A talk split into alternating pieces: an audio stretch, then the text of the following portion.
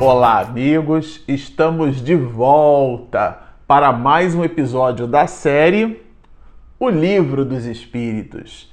Este o episódio de número 15.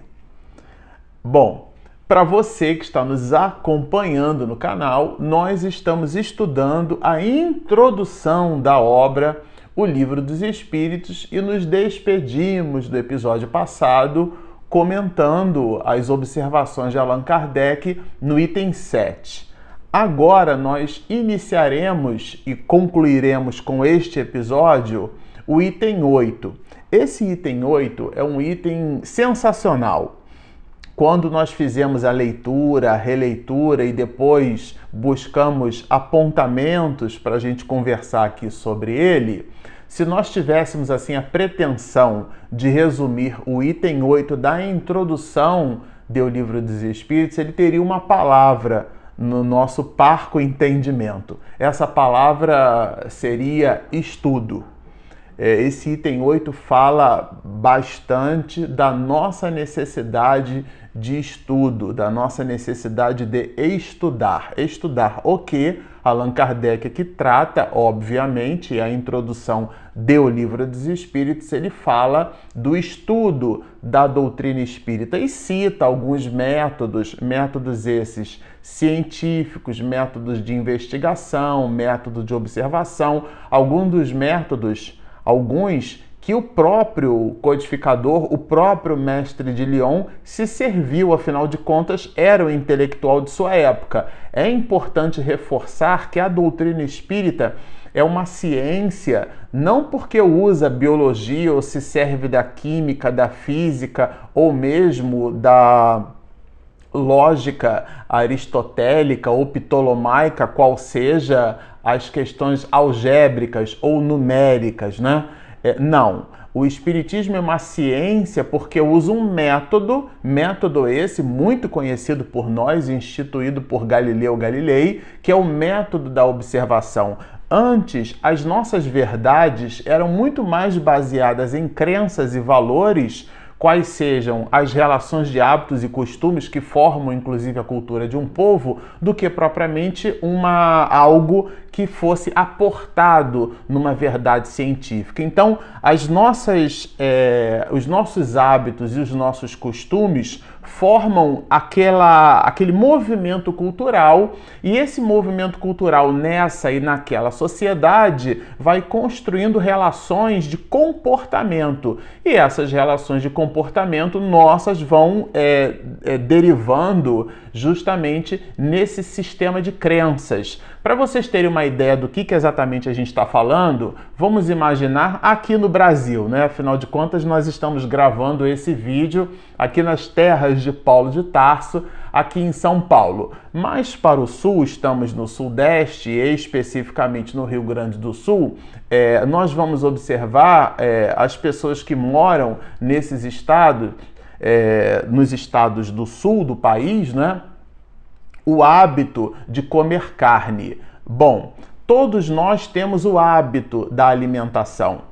No caso dessas pessoas, o boi, é, a, pela característica do terreno, ele então ele vai pastando dentro de uma estrutura mais planificada. Então a musculatura desse gado, por exemplo, é uma musculatura mais delicada, porque ele ele caminha, ele pasta dentro de uma estrutura planificada. Se nós formos, por exemplo, na região centro-oeste do país, que também vamos encontrar gado lá e também vamos encontrar este óbvio, né, este hábito de alimentação, o gado naquela região, por exemplo, já possui aclives e declives, morros. Então a, a estrutura muscular daquele gado é diferenciada. O que, que a gente quer dizer com isso? São regiões distintas do país com o hábito da alimentação, mas os costumes são diferentes. Por quê? Porque sendo o gado é, nessas regiões acima que citamos, né?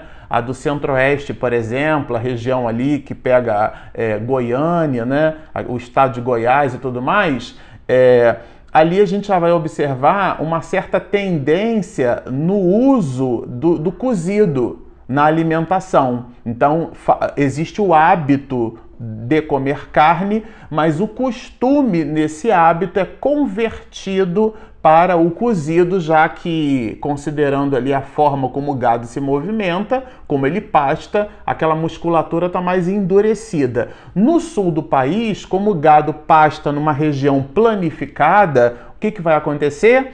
A, a musculatura dele vai ficar mais é, não tão endurecida, né? E aí com isso o churrasco vai ficar mais apetitoso. E é o que de fato nós encontramos no sul do país. A, a, a as relações é, de costume em cima do hábito da alimentação, que é comum a todas as criaturas, forma um conjunto de comportamentos.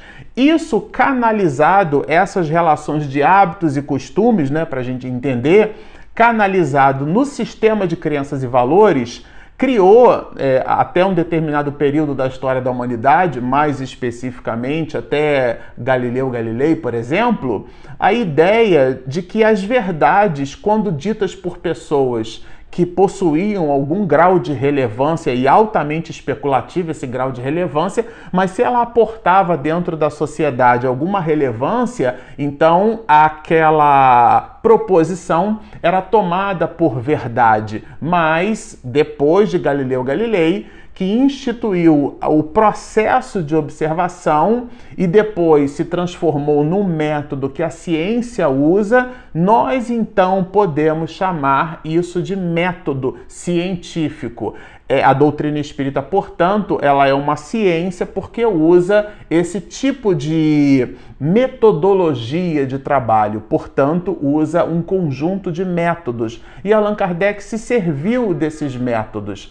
De novo, o Espiritismo não é ciência porque estuda física, matemática ou biologia. Pode apoiar-se nessas ciências para expedir as suas significações. Vamos lembrar, na obra O que é o Espiritismo, lá no final da introdução, Allan Kardec vai nos dizer que o Espiritismo é uma ciência que estuda a natureza, origem e destino dos espíritos, bem como de suas relações com o mundo corporal. Portanto, essa definição que classifica e categoriza a doutrina espírita como ciência, ela se baseia nestas construções que citamos, quais sejam os métodos ou o método científico utilizado pelo mestre de Lyon. Então o item 8 vai falar basicamente destas questões. E ele, inclusive, inaugura essas, é, essas proposições citando que o estudo de uma doutrina, qual a doutrina espírita, né, só pode ser feita né, com utilidade por homens sérios e perseverantes. Ele fala aqui do sério, não confundir seriedade com a pessoa é, sisuda, né? Aliás, a palavra siso, né, o dente siso é aquele dente do juízo. A gente às vezes coloca assim a, a, a pessoa sisuda como se ela fosse uma expressão que minha avó usava muito, né, carrancuda, a expressão fechada. Não. A seriedade combina com a alegria, combina com a espontaneidade. A seriedade é, é, o grau de dedicação com que nós nos aplicamos a um determinado estudo. É disso que fala aqui a seriedade. É uma espécie de tenacidade quando Allan Kardec vai falar da, da perseverança. É isso que ele coloca como ingrediente fundamental no item 8 para depreender o que seja efetivamente a doutrina espírita, considerando que o laboratório é, que o Espiritismo se serve é o diálogo com os espíritos através das chamadas reuniões mediúnicas. E ele coloca uma condição. É, esse, essa inclinação, esse estudo, né, essa, essa movimentação só pode ser feita por, com utilidade, então ela pode ser feita também é, sem utilidade, mas com utilidade ela só pode ser feita por homens sérios. Estabelece aqui, a gente fez o recorte, porque achou bem interessante trabalhar esse assunto. Olha, não sabemos como dar esses qualificativos, esses que ele citou, né, da perseverança e da seriedade, aos que julgam a priori. A priori é uma expressão que a gente usa bastante em filosofia, mas aqui ele vai trabalhar, ele até coloca um aposto, né, levianamente. A priori é, é fazer juízo prévio de valor sobre algo. É usar os elementos internos que possuem, e ele discutiu isso conosco no item 7, quando examinamos um fato novo. Isso é inclusive uma tendência humana. Se a gente entrega uma questão, essa tese é de Allan Kardec, não é nossa, para, por exemplo, um químico ou um matemático, o químico vai observar aquela questão com o olhar da química. O matemático vai enxergar sempre números. Então nós aportamos aquela valoração interna que possuímos. E Allan Kardec, ele dialoga dentro de um mecanismo de reflexão em cima desse movimento. Isto é, que não devemos julgar a priori. E mais do que isso, levianamente, de forma leviana, né? Sem tudo ter visto, sem ter apreciado. A pessoa nem lê o livro, ela já julga pela capa, como a gente costuma dizer. Que não imprimem a seus estudos, essas pessoas, né, a continuidade, essa noção de continuidade que ele vai trabalhar conosco lá embaixo, no segundo parágrafo do item 8. A regularidade, eu achei bem interessante essa tríade que ele coloca, né? A continuidade a regularidade e o recolhimento indispensáveis. É uma constância. Por isso que mais abaixo ele vai dizer, né, da a, exatamente assim, ele fala da burla, né, do achar que ele fala assim que a, o, o fato burlesco, né, que algumas pessoas entenda-se aqui por burla uma espécie de artifício, né, de ação enganosa, uma espécie de, enga de enganação. Observa-se o fenômeno, a pessoa não estuda o fenômeno, você dá, ah, isso aí é uma enganação, isso aí é um embuste, é uma falácia, sem nem ter observado de fato o fenômeno. Então a necessidade, essa necessidade indispensável dessa tríade que ele coloca, né? A continuidade, a regularidade e o recolhimento indispensáveis. Essas três proposições de Kardec, elas dialogam fundamentalmente com o próximo parágrafo do item 8, que é um clássico para quem estuda espiritismo. O que caracteriza um estudo sério é a continuidade que se lhe dá. Isso aqui serve para a vida, isso aqui serve para quem está estudando para o Enem, para quem está estudando para concurso público, para quem está fazendo uma faculdade, para quem está é, tá montando ali o seu TCC, né, o seu trabalho de conclusão de curso, para quem está fazendo uma pós, para quem está aprendendo a fazer um bolo, serve para tudo. Ah, o que caracteriza um estudo sério. Então, a pessoa séria, a pessoa sisuda, não é a pessoa carrancuda a seriedade está o que? Na continuidade. Então a seriedade fala do comportamento. E esse comportamento não é a expressão do rosto fechada. A seriedade, então, o que é que caracteriza? É a continuidade que se lhe dá. Então, uma ciência nova pressupõe um esforço com um olhar diferenciado. É disso que trata aqui Allan Kardec. Isso é bem interessante a gente ter em conta, ter em mente, não fazer esse juízo pré-concebido, né? ajuizar previamente sem ter examinado. Ele fala bastante para nós sobre isso, né? Por que complexa uma questão para ser elucidada exige a solução de outras preliminares ou complementares. É uma continuidade de uma linha de raciocínio. Allan Kardec vai trabalhar com a gente aqui esse assunto, né?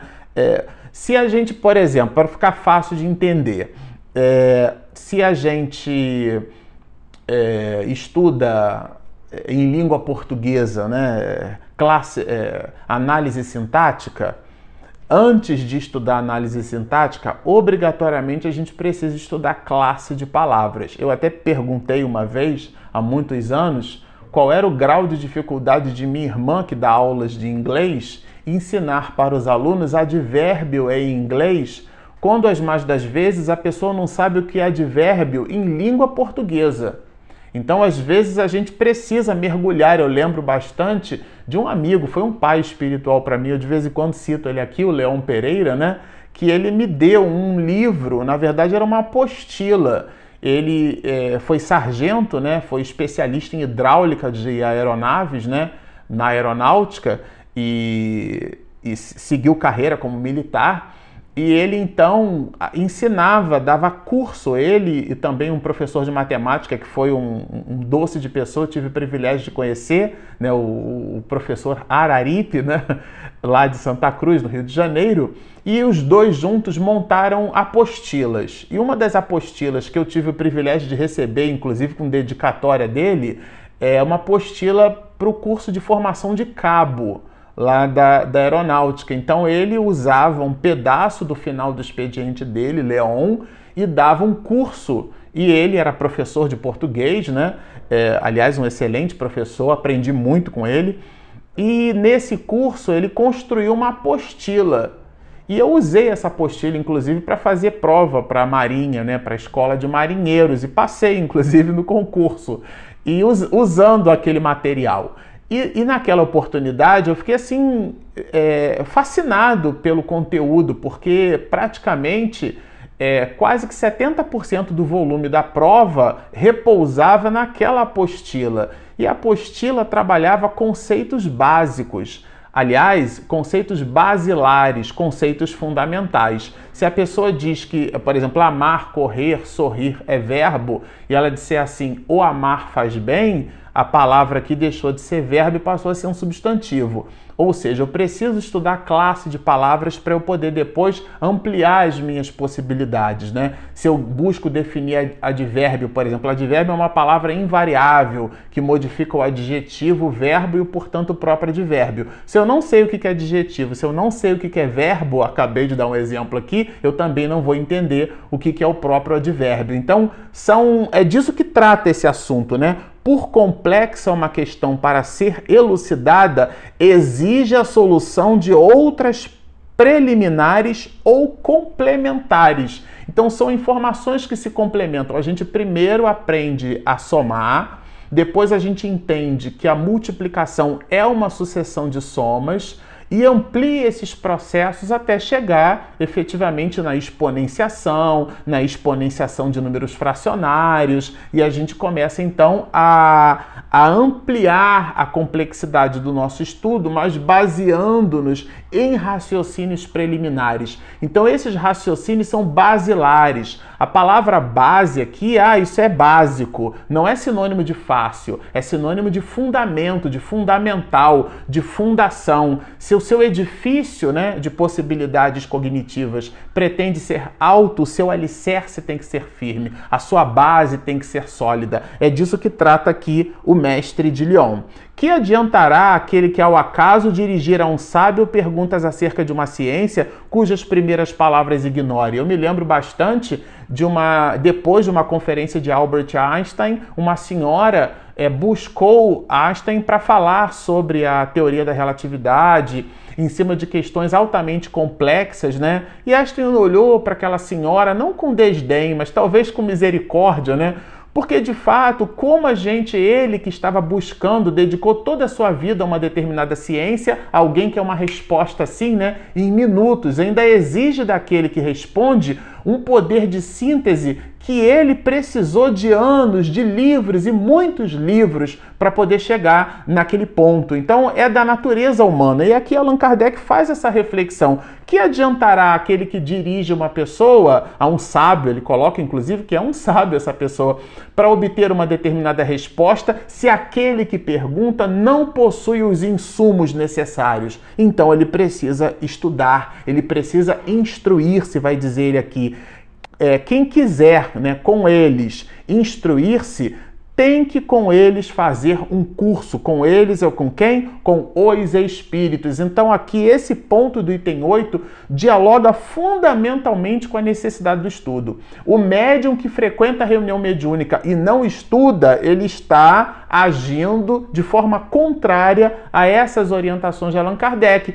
porque ele está vivenciando a comunicação medianímica, mas sem entender de fato, porque existem nuances, existem processos na, na, que a gente vai estudar isso tudo aqui que necessitam de conhecimento para serem melhormente depreendidas. Então ele vai dizer que quem quiser se instruir com eles, com os espíritos, deve com eles, com esses mesmos espíritos, fazer um curso, isto é, estudar É sensacional. Os espíritos superiores, vai nos dizer Allan Kardec, gente, isso aqui é muito importante. Somente as sessões sérias ocorrem. Do que, que ele está falando de seriedade aqui?